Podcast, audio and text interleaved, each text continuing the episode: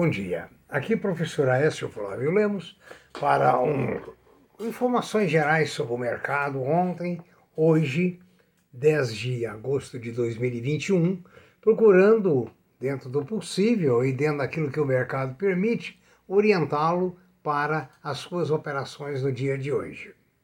Por favor, se inscreva em nossos podcasts e nossos vídeos, isso é muito importante para nós. E nas suas dúvidas, recorra ao seu e-mail previsioneseconômicas.gmail.com Por gentileza, www.previsioneseconômicas.com.br é onde você encontra informações sobre nossos, encontra nossos podcasts, nossos vídeos, informações sobre oportunidades de trabalho e outras conforme a, necessidade ou as ocorrências do mercado. As bolsas asiáticas ontem fecharam em alta, exceto a Coreia. A Europa operou de forma mista e veremos como vai operar hoje. Nos Estados Unidos a previsão é de baixa, exceto para a Nasdaq.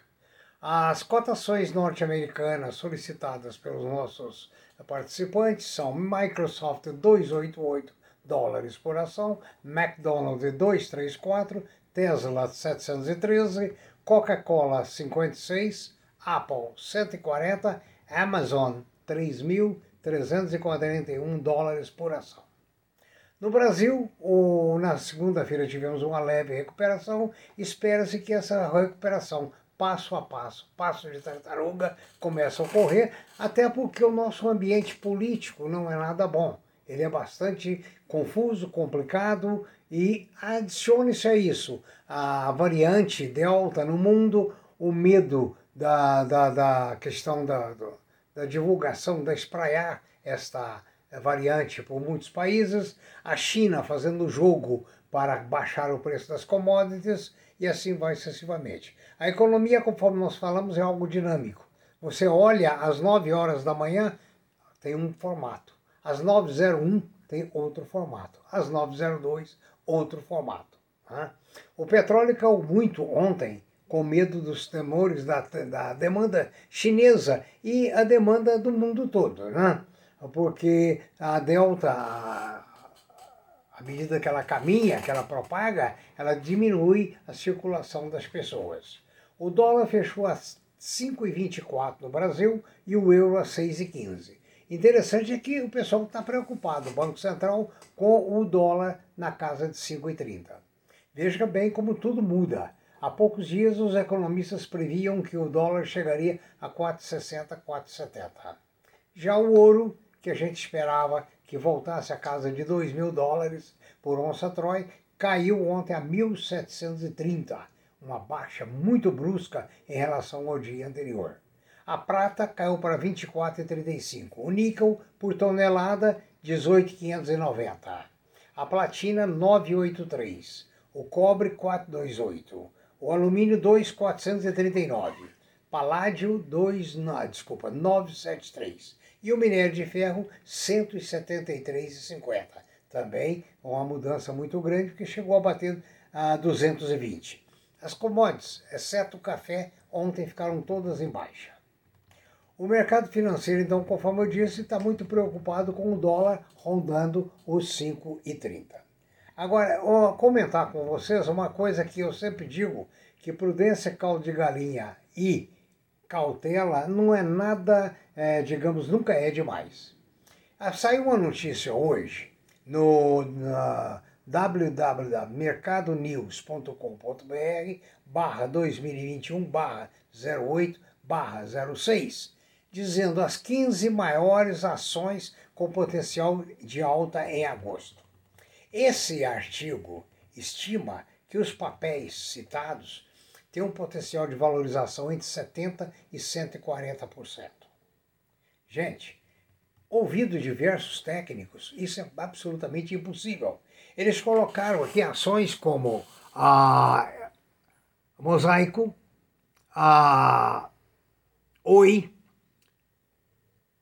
a Power 3, enfim, uma lista muito grande que você pode ver nesse site, que não tem a menor possibilidade de terem uma alta desse porte, a menos que surja um milagre, né? Então veja bem como é que o, o, o investidor é induzido a, a acreditar que esses dados são verdadeiros. Eles não podem ser verdadeiros porque não, não há respaldo na realidade.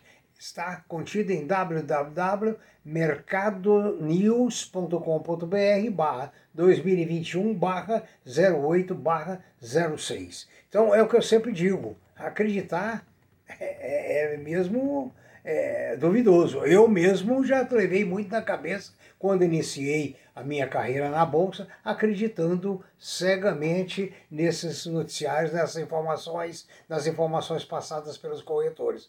Essa informação, para mim, é de gente que está entupida com esse papel e querem passar esse papel para frente.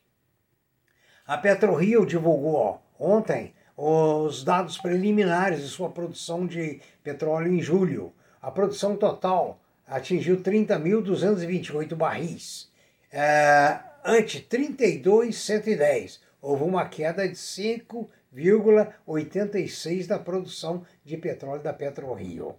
Já estão divulgando dividendos, a Melius, inclusive a Melius está divulgando uma, uma chamada de assembleia para reduzir de 25% para 0,01 o do lucro líquido o dividendo. Isso para permitir o direito de retirada dos titulares de ações da Milius. Eu não sei o que aconteceu lá, mas ah, parece que há título de reembolso de 2,82 por ação, correspondente ao valor patrimonial em 30 de dezembro de 2020. É, deve ser uma briga interna, não dá para entender. A Lupo, Meias e outros artigos está preparando o seu uh, IPO, Internal uh, uh, Public Offer. O Conselho de Administração da Copel também autorizou a distribuição de dividendos. A Engie também da mesma forma. A, a Irani também divulgou o desejo de pagar dividendos. A Tupi, que está se deslanchando muito, também é, tudo dia vai pagar seu dividendo. E a CESP recebeu correspondência enviada pelo Esquadra Investimentos, é, informando que os fundos de investimento de investidores não residentes aumentaram, passando a deter 42 milhões 308 mil ações preferenciais classe B. Uma boa notícia para quem tem as noções da CESP. Né? A joint venture entre a Vale e a CEMIG dizem que foi aprovada a sua quarta emissão de debêntures simples de valor nominal. A máquina de, de aquisições da Ambipar será o nosso assunto no nosso vídeo de amanhã, de vez que essa Ambipar está fazendo um sucesso extraordinário. Tenha um bom dia, bons negócios, muita prudência, tudo de bom. Muito obrigado.